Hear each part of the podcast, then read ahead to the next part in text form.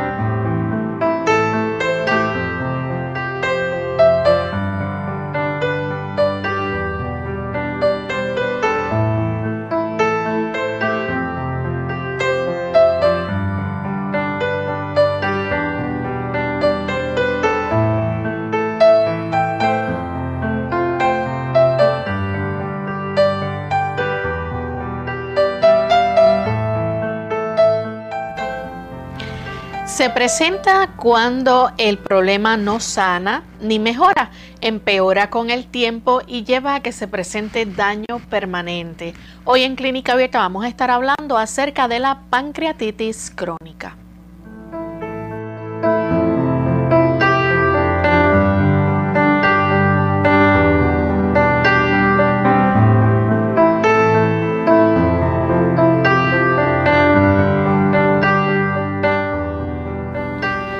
Saludo muy cordial a nuestros amigos oyentes y televidentes. Nos sentimos muy contentos de estar en sintonía con ustedes a esta hora y saber que cada uno está listo ahí para disfrutar del tema que tenemos preparado para hoy.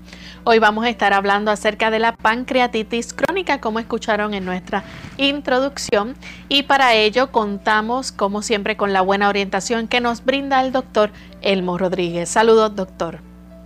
Saludos cordiales Lorraine, muy agradecido de que el Señor nos permita estar aquí en esta ocasión, nuevamente llegando a tantos buenos amigos que tenemos a través de la distancia, no solamente a través de la radio, sino también aquí a través de la televisión y esperamos que nuestros amigos también hoy junto a nosotros puedan aprender y disfrutar del tema que tenemos. Queremos enviar saludos cordiales a todos los que nos sintonizan a través de las diferentes emisoras que retransmiten Clínica Abierta.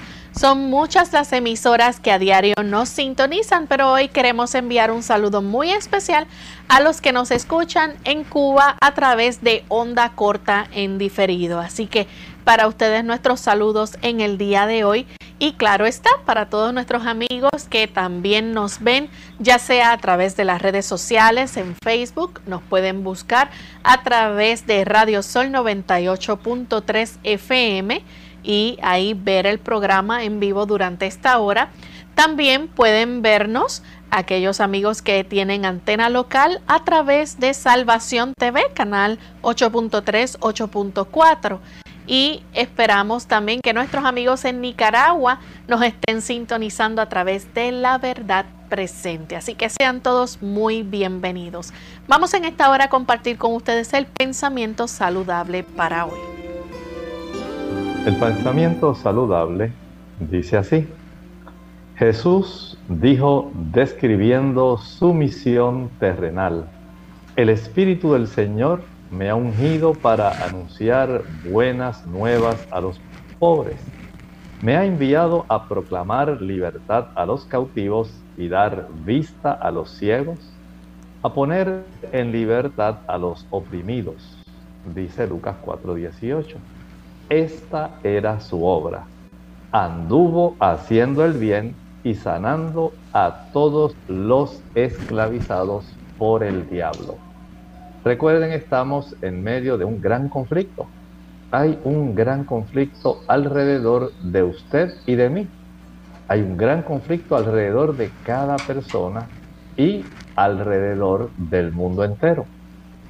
Hay un poder que es antagónico, malévolo, que está liderado por el diablo y sus ángeles.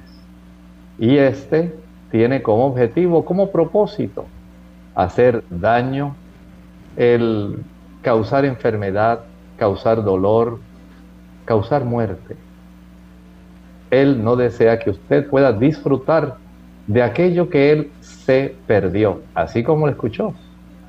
El diablo, su nombre original, Lucero, vivía en la misma presencia de Dios en el cielo. Lamentablemente, la maldad entró en él, el misterio de la iniquidad, y se desarrolló todo lo que actualmente nosotros estamos conociendo una vez él logra engañar a Adán y Eva. Afortunadamente Jesús no deseaba que su obra quedara maltrecha. Él deseaba que se conociera realmente el carácter de Dios y deseara, deseaba que se conociera todo el bien que el Señor había ofrecido a todos los seres celestiales. El Señor desea que usted y yo tengamos felicidad, que tengamos gozo, que tengamos salud y que podamos vivir por la eternidad. En este escenario de la tierra se ha podido revelar ese antagonismo entre el bien y el mal. Y Jesús, al hacerse humano, le vino a demostrar a los hombres cómo es Dios. Y asimismo vino a deshacer las obras del diablo. Finalmente, algún día todo esto acabará, muy pronto. Y el Señor entonces permitirá que toda su obra vuelva a estar en armonía como era al principio. Mientras tanto, aférrese del Señor.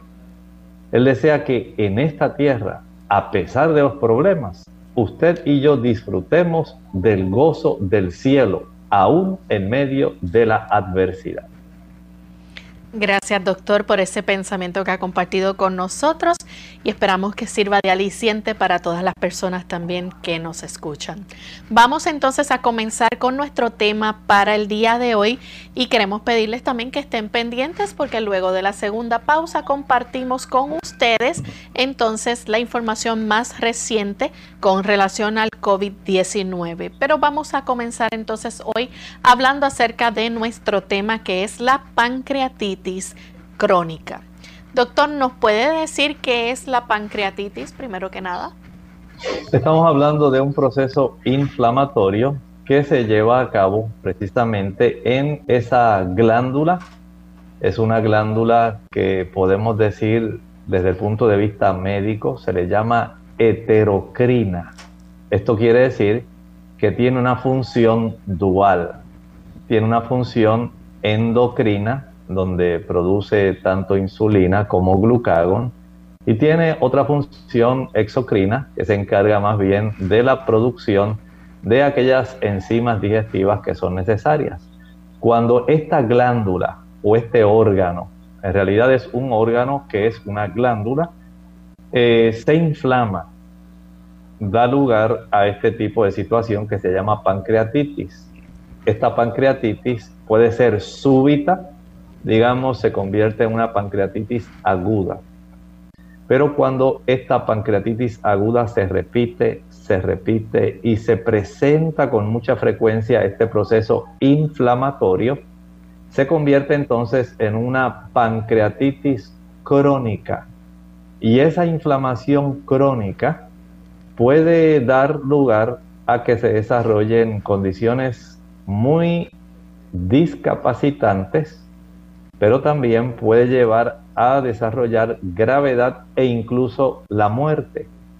Por lo tanto, esté muy atento a lo que queremos hablar con usted, querido amigo de Clínica Abierta, en esta edición, porque usted muy bien puede evitar una situación como esta.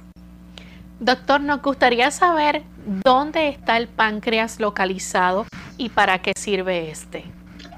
Mire, precisamente lo tenemos en nuestro abdomen, justamente está ahí en la parte, se le llama el retroperitoneo, justamente detrás de la zona donde nosotros tenemos cierto acúmulo de grasa, de grasa, pero que tiene que ver con los epiplones.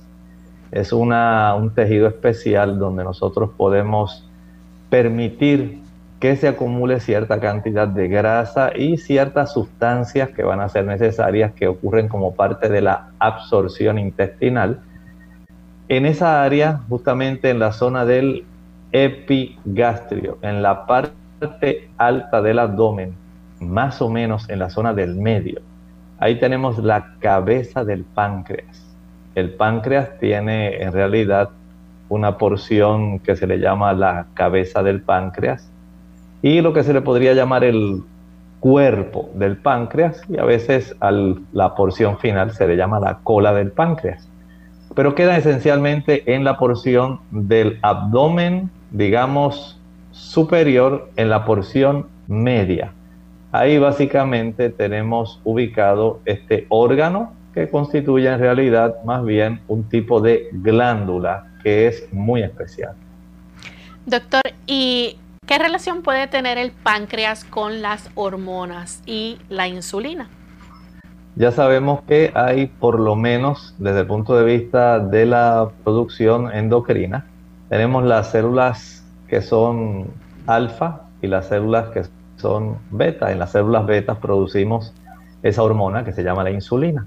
En las células alfa producimos otra hormona que se llama glucagón. La insulina facilita que se pueda mantener una cifra que sea adecuada de glucosa en la sangre, mientras trata de proveer la introducción de glucosa de la sangre hacia las células, mientras que el glucagón hace todo lo opuesto, trata de conservar una cifra de glucosa en la sangre cuando está muy baja y entonces estimula para que lugares donde se ha estado depositando el glucógeno pueda entonces mediante procesos especiales facilitar el que se mueva el glucógeno almacenado o puede iniciar un, un proceso de ruptura de ese glucógeno para que entonces la cifra de glucosa aumente en la sangre si está muy baja en digamos procesos de hipoglucemia o hipoglicemia.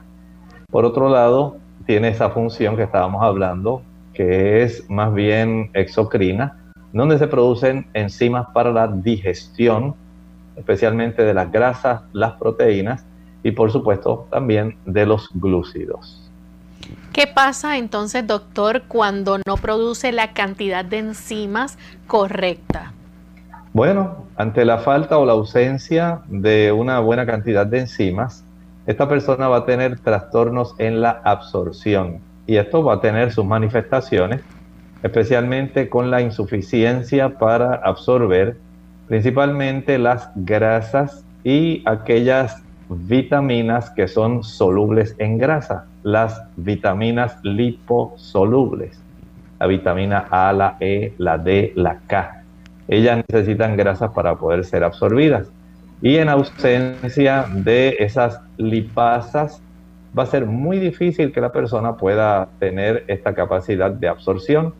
Igualmente va a ocurrir con la capacidad para absorber aminoácidos ante la ausencia de una buena cantidad de proteasas que facilite el que los pequeños aminoácidos puedan ser eh, absorbidos y transportados hacia la sangre para después ser llevados hasta las células, vamos a tener una deficiencia. Así que esta persona, básicamente, al no poder asegurarse una ingesta adecuada de estos nutrientes, va a tener una reducción de peso, se va a desnutrir, pero además al no poder eh, facilitar el proceso de absorber la grasa, va a producirse una condición que se llama esteatorrea, es decir, va a producir heces grasosas.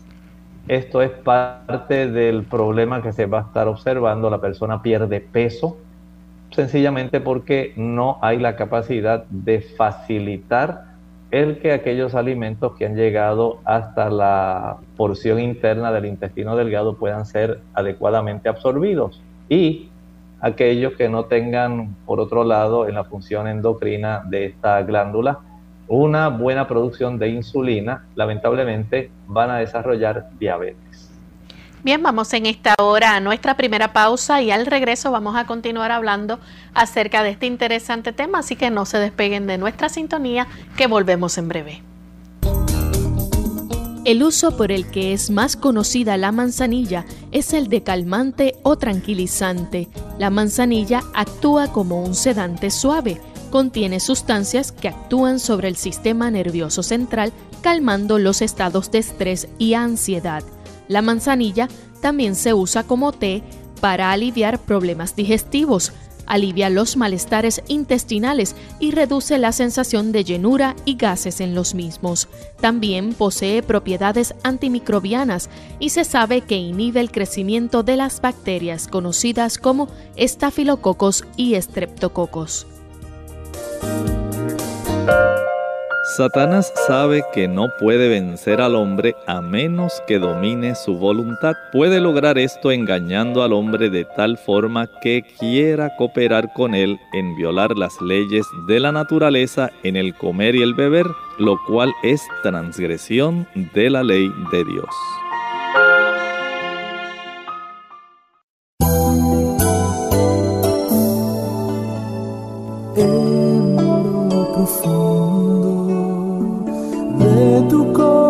corazón. Sientes que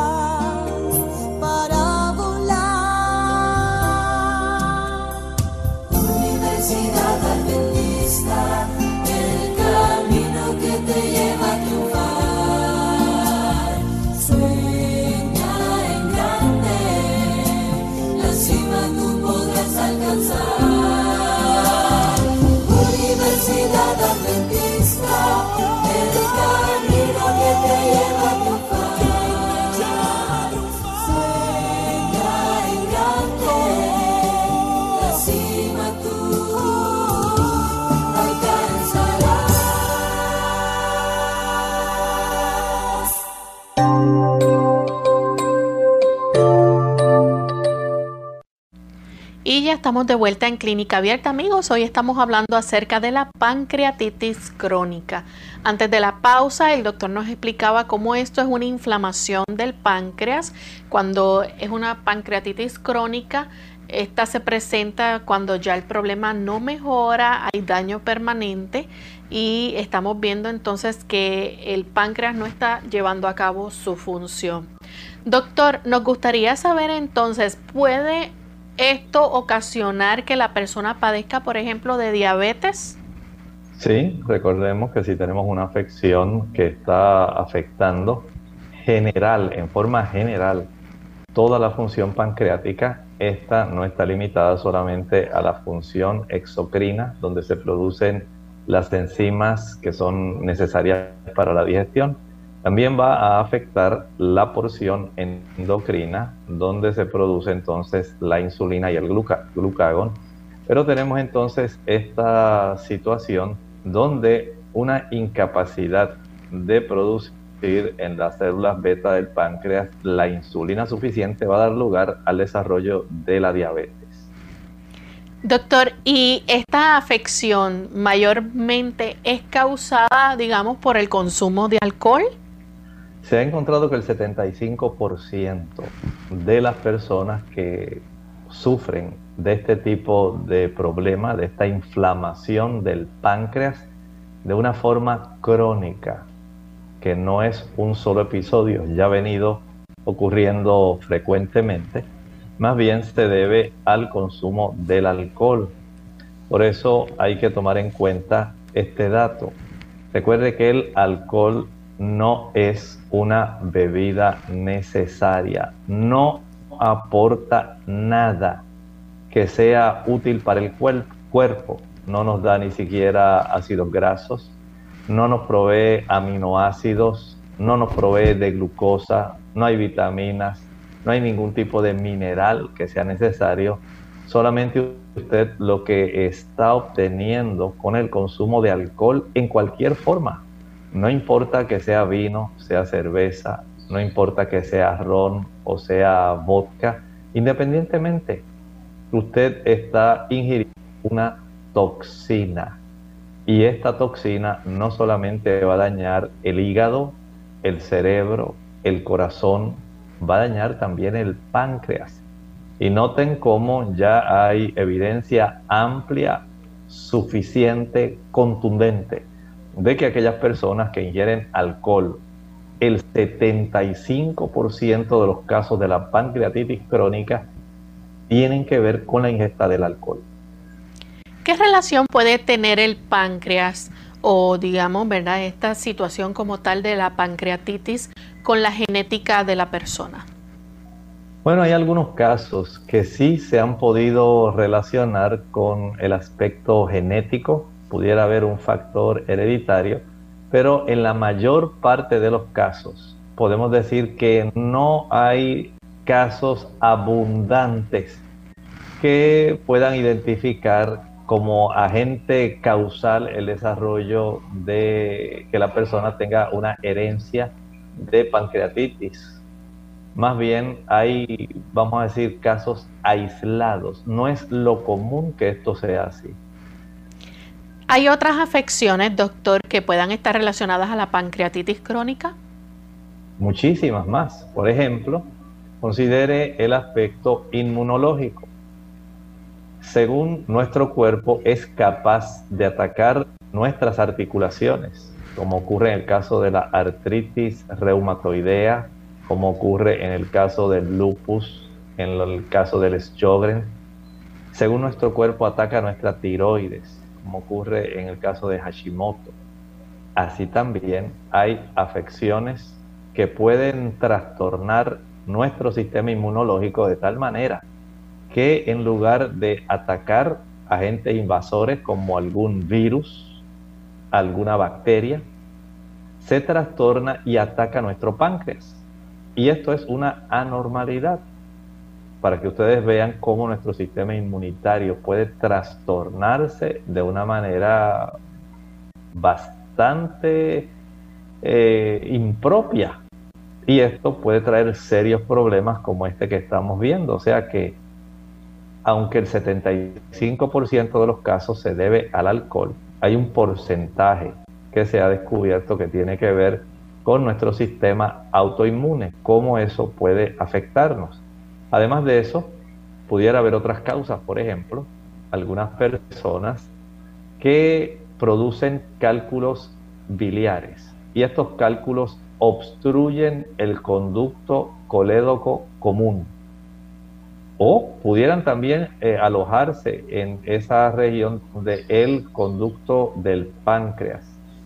Desemboca en el conducto colédoco común y al obstruir el que las enzimas pancreáticas sean vertidas para el proceso digestivo, va a facilitar que las mismas enzimas pancreáticas que son capaces de digerir nuestro alimento comiencen a dañar precisamente el tejido del páncreas.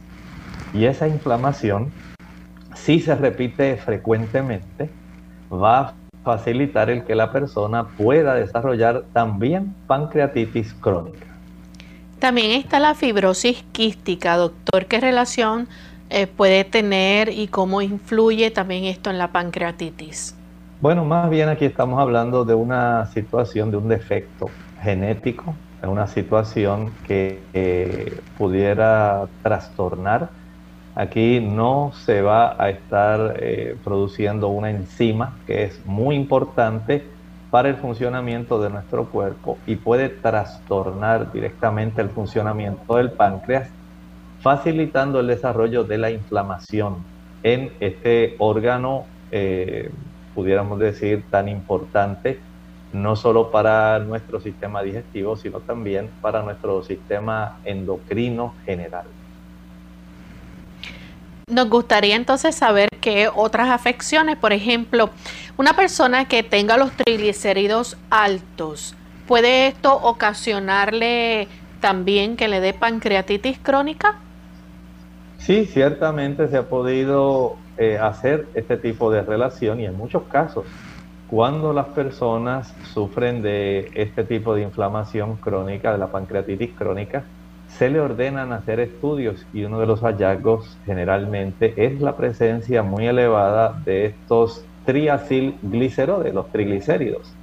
Ustedes saben que este tipo de grasas compuestas de tres moléculas de ácidos grasos y una molécula de glicerol, cuando se eleva abundantemente en la sangre, puede también facilitar el que se desarrolle este proceso de la pancreatitis crónica. Si usted es de esas personas que se descuida y e ingiere mucho alcohol, sabe que el alcohol va a elevar sustancialmente las cifras de los triglicéridos. Hay procesos metabólicos que convierten al alcohol precisamente en este tipo de grasas que lamentablemente son parte del problema no solamente de la pancreatitis, sino también de los casos de la esteatosis hepática, que da eventualmente lugar a la cirrosis hepática. Noten cómo el alcohol eh, daña desde todos los ángulos que usted lo vea. No hay beneficio alguno. El alcohol es una toxina, daña. Y en este caso, usted ha observado tal vez cómo las personas cuando les gusta el consumo del alcohol, especialmente la cerveza, usted observa cómo los caballeros e incluso las damas también desarrollan ese tipo de panza, ese acúmulo de grasa, que las personas dicen, ah, este tiene una panza alcohólica, de tanto alcohol que toma, y es por ese tipo de proceso donde el alcohol es transformado en este tipo de moléculas, los triglicéridos, y es almacenado por un lado en el hígado y por otro en el tejido graso. Y esto entonces va a dar lugar a que comience a haber trastornos físicos, donde la persona comienza a tener un gran abultamiento del el tejido adiposo subcutáneo, especialmente de la zona abdominal, es una zona destinada ya para poder eh, guardar estas reservas de lípidos. Así que de, ese mecanismo que facilita el que se pueda almacenar una buena cantidad de ácidos grasos que proceden del alcohol, pero que a la misma vez van a dañar tanto el hígado como el páncreas, viene entonces una de las causas directamente que produce la pancreatitis crónica, la ingesta del alcohol. Recuerde, el alcohol es una toxina, inflama, daña, destruye y en este caso produce pancreatitis crónica. Bien, doctor, nos gustaría saber acerca de la glándula paratiroides hiperactiva. ¿Qué relación puede tener esto también con la pancreatitis? Se produce hipercalcemia cuando la persona tiene una glándula paratiroides que tiene mucho que ver con el equilibrio entre el calcio y el fósforo, cómo se manejan en nuestro cuerpo. No piense que solamente eh, la, la tiroides tiene que ver con esto, la vitamina D. Hay una intervención directa de las cuatro pequeñas glándulas paratiroides que tenemos ubicadas justamente dentro del área de nuestra glándula tiroides.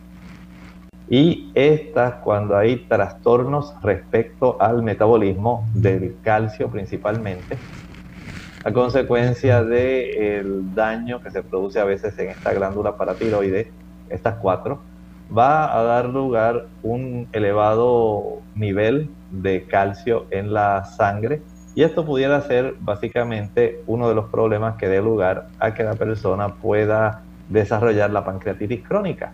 Pero esto básicamente cae dentro de ese otro 25%. Fíjense, como un 75% está más bien originado a consecuencia del daño por el alcohol y un 25% para aquellos casos donde hay trastornos paratiroideos, donde ocurren problemas autoinmunitarios, donde ocurren problemas que también son un poco frecuentes, los de la obstrucción a consecuencia de los pequeños cálculos que se producen en la vesícula y entre otras causas la fibrosis quística y el desarrollo de los triglicéridos elevados. Note, el 75% de los casos tiene su génesis en el consumo del alcohol. Vamos a nuestra segunda pausa. Cuando regresemos vamos a seguir con este tema y también estaremos compartiendo con ustedes acerca de la actualización sobre el COVID-19. Regresamos en breve. El dolor de colon surge en el vientre bajo izquierdo como consecuencia de nerviosismo o consumo de lácteos e irritantes. Redúcelo y aprende a manejar mejor el estrés.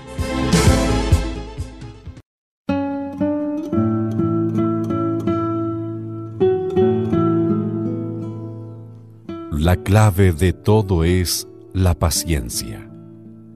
Un pollo se obtiene empollando el huevo, no rompiéndolo.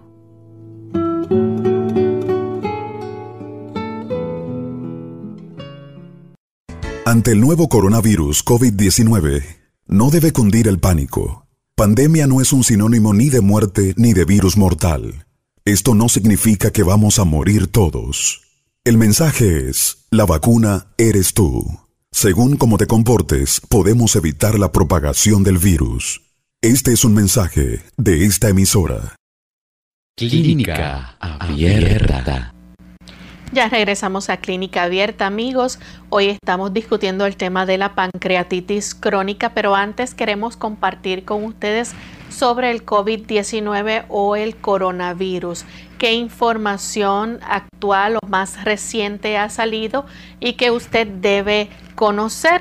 Hay científicos realizando muchas investigaciones y se siguen estudiando alrededor del mundo el qué puede estar causando este virus, cómo se desarrolla y cómo contrarrestarlo. Vamos a escuchar la información que el doctor nos trae hoy. Muy bien, tenemos básicamente cuatro ángulos muy interesantes que usted debe tomar en cuenta ahora que está esta pandemia. Número uno, si usted es de esas personas que se consideran afortunados porque tiene una mascarilla N95, esas que se ajustan de una manera bastante hermética al contorno de la zona facial y cubre la zona nasal y la zona oral usted debe saber que cada 10 minutos, si no está en presencia de alguna persona, usted debe levantarse la mascarilla para respirar aire fresco. Recuerde que al tener ese ambiente cerrado, básicamente usted lo que va a estar es facilitando una autointoxicación del dióxido de carbono. El dióxido de carbono es un gas producto del metabolismo de nuestras células que debe ser expulsado pero si usted lo vuelve a inhalar, porque usted está con una de estas mascarillas, con el transcurso del tiempo, usted va a comenzar a sentir malestar, va a sentir que está adormilado, puede sentir un poco de confusión, debilidad y puede sufrir una condición que se llama hipoxia. No está recibiendo suficiente cantidad de oxígeno. El consejo, la precaución, mientras usted esté frente a una persona, usted ponga su mascarilla. Si es de este tipo, si es de las mascarillas que son de tipo quirúrgico, que son más abiertas, básicamente no hay este tipo de problema.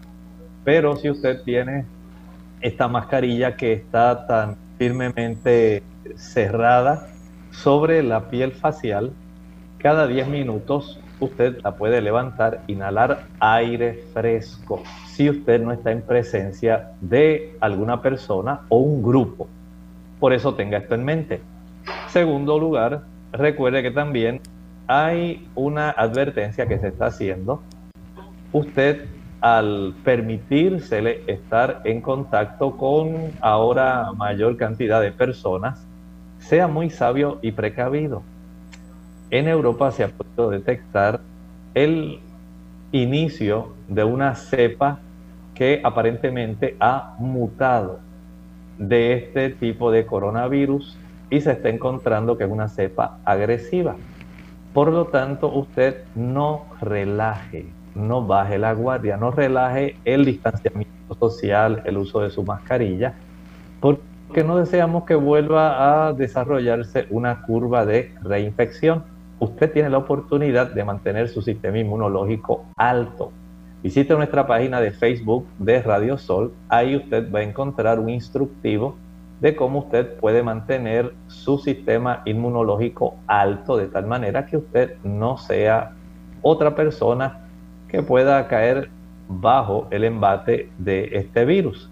En tercer lugar, recuerde que hay ciertas dificultades para adquirir servicios médicos. En muchos lugares, especialmente en los Estados las economías de cada estado están sufriendo y se están reduciendo la oportunidad de dar servicios médicos gratuitos a las personas indigentes. Trate de mantener su sistema inmunológico en la más óptima condición de tal manera que si es posible evitar la enfermedad, no solamente por el distanciamiento social, el uso de la mascarilla, el uso del desinfectante, la cuarentena, sino también porque usted tiene un sistema inmunológico más fuerte, porque se está alimentando mejor, Recuerde que esto va a dar grandes beneficios para usted. Nuevamente, vea el instructivo que tenemos en Facebook, en nuestra página de WZOL.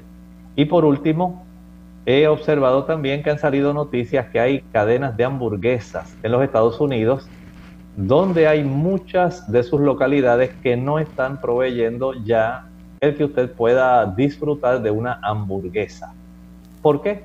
Sencillamente no hay carne de res para preparar hamburguesas. Y hay muchos eh, diferentes tipos de comercios que están limitando la adquisición de carne tanto de pollo de res como de cerdo para evitar el acaparamiento. No olvide, la proteína que usted obtiene no solamente proviene de los productos animales, no solamente proviene de la carne. Si usted no consigue carne, porque esa es su costumbre, usted puede optar por unas soluciones más saludables. Puede usted adquirirla de las legumbres directamente.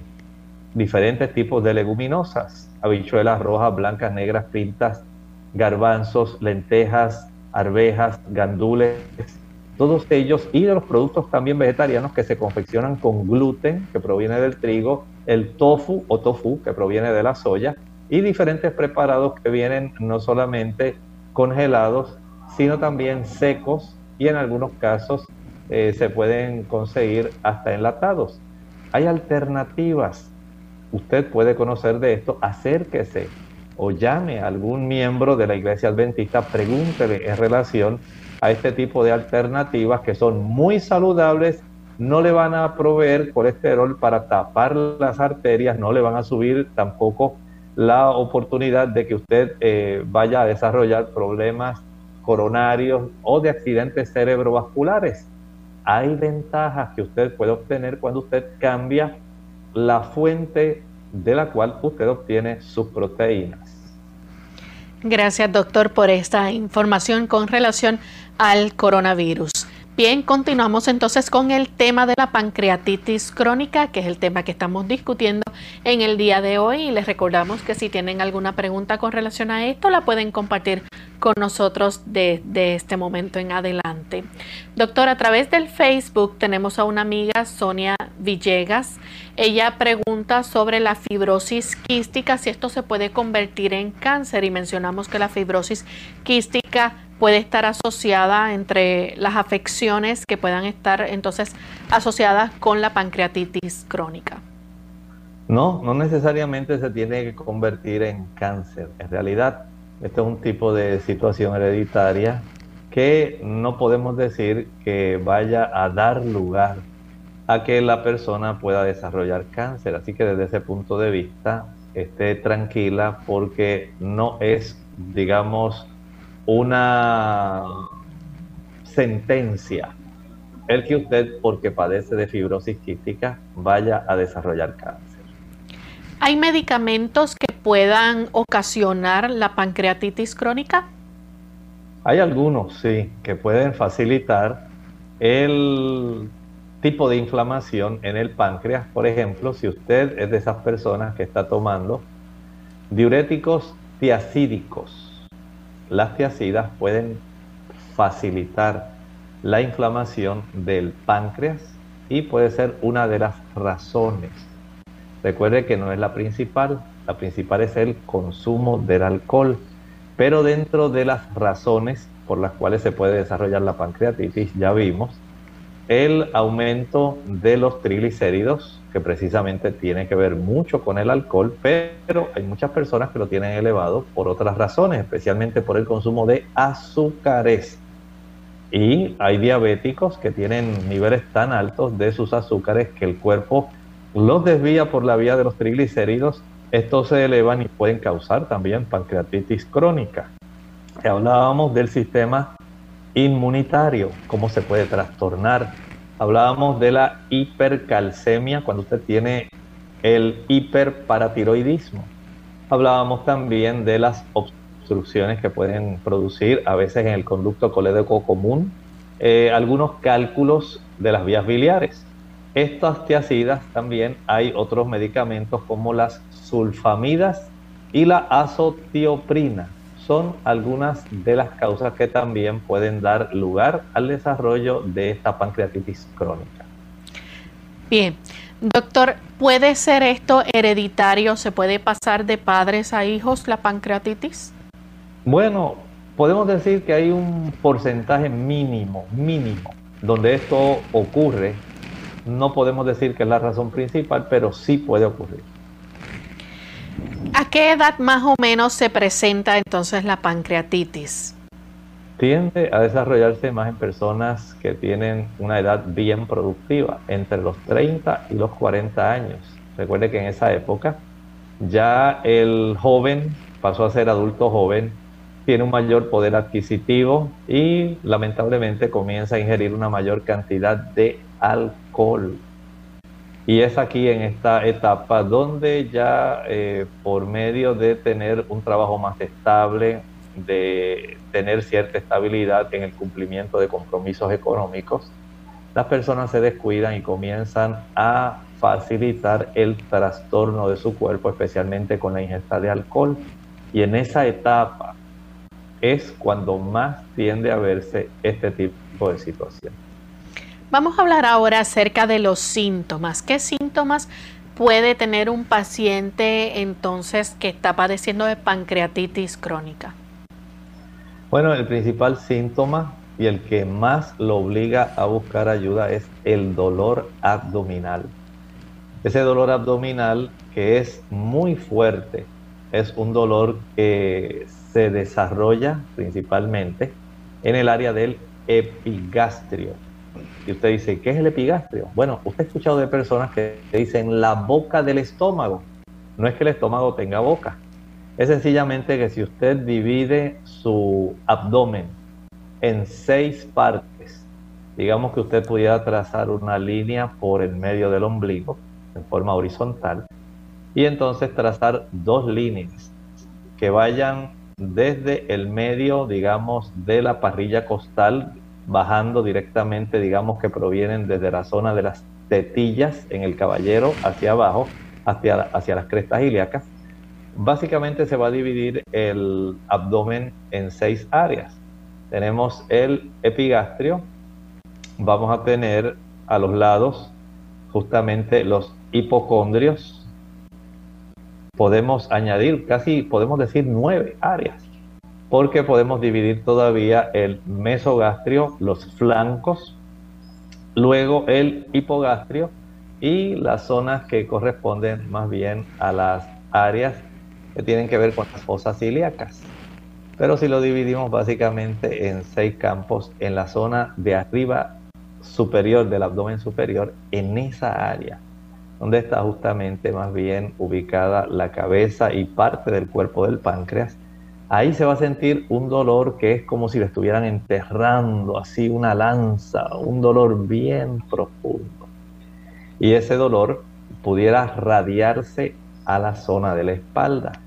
Este tipo de dolor puede durar desde horas hasta días y básicamente empeora cuando la persona come y empeora cuando la persona toma alcohol. Noten entonces cómo hay ese tipo de efecto que nos resulta adecuado para esta persona. Ok, esto entonces puede empeorar cuando la persona ingiere alimentos. Puede empeorar. Recuerde que siendo que el páncreas tiene esa función también, que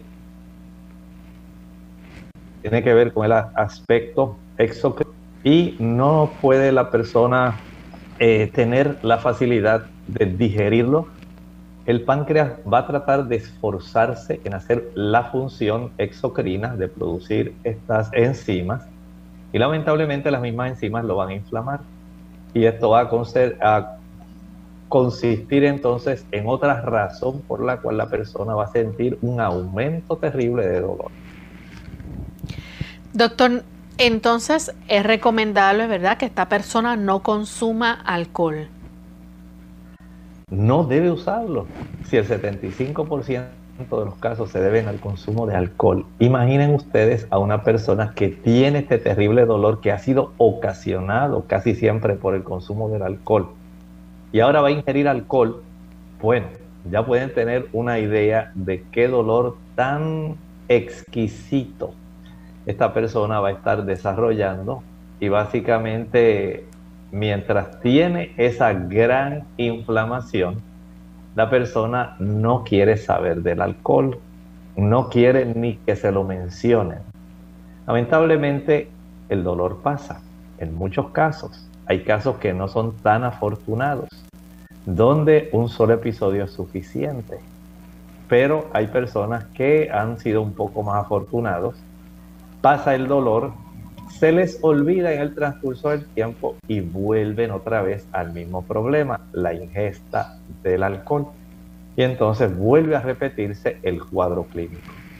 Tenemos a través del Facebook a José Luis Bonilla. Él dice, doctor, eh, en la noche me da una molestia en el pecho, a veces un pequeño ardor y dice que a veces eh, anteriormente había salido con el colesterol alto, le dieron unas pastillas, pero sigue igual.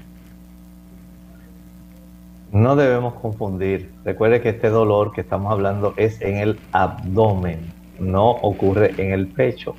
Y más bien es causado por elevación de triglicéridos, no de colesterol. Pero si usted tiene ese dolor en el pecho, además de hacerse su cernimiento para la cifra del colesterol y saber cómo está su colesterol tipo LDL, las lipoproteínas de baja densidad, HDL, VLDL, es útil también ir al médico, especialmente si usted manifiesta este dolor durante el día, para que él pueda cerciorarse de qué está ocurriendo en usted, porque generalmente a no ser que esté sufriendo algún tipo de, número uno, reflujo gastroesofágico, número dos, algún tipo de obstrucción de las arterias coronarias, número tres, algún problema pulmonar y especialmente en la zona de la tráquea y la bifurcación de los bronquios. Número cuatro, pudiera ser algún tipo de desarrollo de alguna compresión que se esté desarrollando en este compartimento del medio que tenemos justamente detrás del esternón, el espacio retroesternal. No debiera haber dolor en esa área. Por lo tanto, si es que usted ha estado haciendo alguna fuerza muy excesiva, que haya inflamado los músculos pectorales, que haya inflamado, digamos, eh, la unión de las costillas con ese hueso del medio, el esternón, que pudiera producir costocondritis, vaya al médico, deje que él palpe, que pregunte, que examine y que ordene algún tipo de estudio si fuera necesario. Pero no tiene por qué eh, en este momento relacionar necesariamente el colesterol con el problema del dolor, a no ser que sea tan alto y su problema sea tan crónico que les esté obstruyendo ya las arterias de su corazón. Bien, doctor, nos gustaría saber entonces, este dolor se puede extender hasta la espalda, ¿no? Se puede sentir en la espalda. Sí, es un dolor sumamente terrible, podemos describirlo así. Es como si fuera una quemazón, una quemazón como si le estuvieran enterrando una espada de dos filos. Una cosa terrible. Las personas literalmente, básicamente tienen que asumir una posición fetal, básicamente para poder tratar de encontrar cierto alivio del dolor, pero este dolor es tan fuerte que va a necesitar analgésicos. Vamos a hablar ahora acerca de los síntomas que se pueden observar ya, que son señales visibles de que puede haber una pancreatitis crónica. Por ejemplo, la persona va a estar perdiendo peso, ¿es correcto? Claro que sí. Recuerde que si la persona no puede poner en función los aspectos de absorción de la digestión, si no se absorben grasas, ácidos grasos, si no se absorben aminoácidos, si no se absorben glúcidos. No vamos a tener el beneficio de poder generar energía, no vamos a tener el beneficio de poder reparar y de facilitar que las células tengan fuente primaria para ellas poder entonces realizar todos los objetivos que continuamente ellas tienen que hacer en sus procesos de catabolismo y de anabolismo. Es importante que tengamos eso.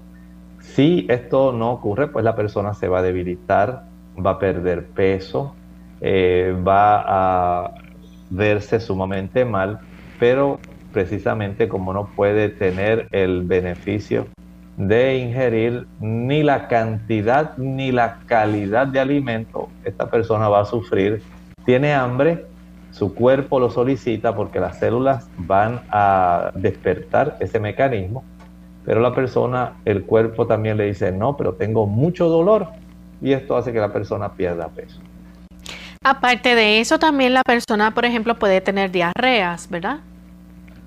Sí, tal como dijimos, cuando no hay la capacidad para poder eh, asimilar las grasas en forma de ácidos grasos principalmente, aunque hay otros tipos de grasas, eh, podemos decir que la persona va a tener la expulsión de estas grasas que no son absorbidas y esto va a producir la condición que se llama esteatorrea. Va a estar literalmente facilitando la expulsión de la grasa en la materia fecal y esto produce unas heces que flotan, que se observan básicamente esas circunferencias de grasa eh, digamos, ahí en el agua del inodoro, en el agua de la taza del baño, del retrete, se va a observar este tipo de situación, más a consecuencia del dolor por esa zona del duodeno, que es donde abre el conducto básicamente pancreático y el colédoco común, va a estar tan inflamada esa zona que no se va a facilitar el que pueda ingerirse también suficiente alimento, la persona va a tener náuseas y vómitos especialmente cuando hay obstrucciones del el conducto colédoco común. Las deposiciones que va a tener esta persona van a ser deposiciones grasosas. Sí, van a ser grasosas, aceitosas y malolientes porque no se pueden aprovechar. El cuerpo quiere deshacerse de ellas lo antes posible porque no puede tener la oportunidad de absorberlas. No tenemos forma que haya una lipasa facilitando junto con los líquidos biliares la emulsificación para la absorción de los ácidos grasos. Doctor, ¿y el color puede cambiar también? Puede cambiar, pueden ser, digamos, eh, en este caso, pueden adquirirse un color más pálido o a veces color naranja, porque en estos pacientes eh, puede acompañarse esto también de inflamación en el hígado y esta inflamación puede facilitar la producción de ictericia. Esta ictericia cambia la coloración de las heces eh, según ocurre una, una elevación de la bilirrubina en el paciente. Ya en los minutos que nos quedan, ¿nos puede decir entonces qué examen se lleva a cabo y cuál es el tratamiento a seguir para este paciente que padece entonces de pancreatitis crónica? ¿Cómo no?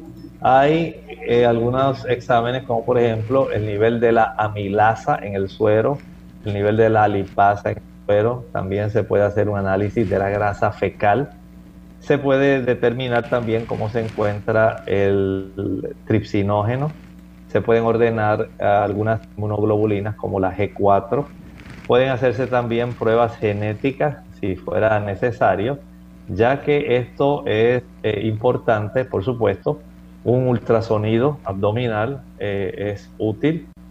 Una tomografía puede requerirse también una colangiopancreatografía que se puede realizar en estas personas y todo esto le da una idea bastante certera, aunque la clínica generalmente y el examen de los triglicéridos, la lipasa y la milasa generalmente es lo que más los médicos van a utilizar para de una forma más rápida poder atender a este paciente que llega con un dolor terrible a sala de emergencias. Bien, lamentablemente ya se nos ha acabado el tiempo, hemos llegado al final de nuestro programa. Queremos agradecer a todos los amigos que estaban en sintonía y estaban disfrutando de nuestro programa y queremos también invitarles a que mañana nuevamente nos acompañen. Aquellos que tengan algunas preguntas, mañana es el día donde usted puede hacer su consulta, así que pueden hacer todo tipo de preguntas. Bien, ya para finalizar entonces compartimos con ustedes este pensamiento final. En la segunda epístola de Pedro, el capítulo 1 y dice el versículo 4, por las cuales nos son dadas preciosas y grandísimas promesas, para que por ellas fueseis hechos participantes de la gracia divina, habiendo huido de la corrupción que está en el mundo a consecuencia de la concupiscencia. El Señor está tan empeñado en salvarnos, que Él ha interpuesto preciosas promesas que son parte del pacto que Él hace con cada persona que le acepta como su Salvador. Y entre esas preciosas promesas está el que Él nos conceda de su Espíritu. Y mediante la intervención de su Espíritu, Él nos transforma. Dice la Escritura, como acabamos de leer, que nos hace participantes de la naturaleza divina. Según Jesús participó de la naturaleza humana, su poder es tan grande, lo que Él logró para nosotros es tan asombroso, que Él ahora nos hace a nosotros partícipes de un carácter similar al de Dios, gracias al cual podremos nosotros convertirnos en ciudadanos de la patria celestial. Pero esto solamente se logra cuando nosotros le permitimos al Señor su intervención en nuestra vida. Este milagro tan asombroso ocurre en usted y en mí. Tenga fe, crea las promesas de Dios, Él las cumple y se hacen una realidad. Bien, gracias doctor por compartir con nosotros ese pensamiento y por orientarnos en el día de hoy. Nosotros entonces nos despedimos, será hasta el día de mañana en otra edición más de Clínica Abierta. Compartieron con ustedes el doctor Elmo Rodríguez Sosa y Lorraine Vázquez. Hasta la próxima.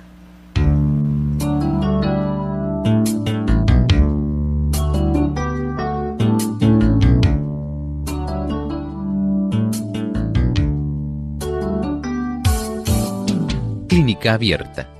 No es nuestra intención sustituir el diagnóstico médico.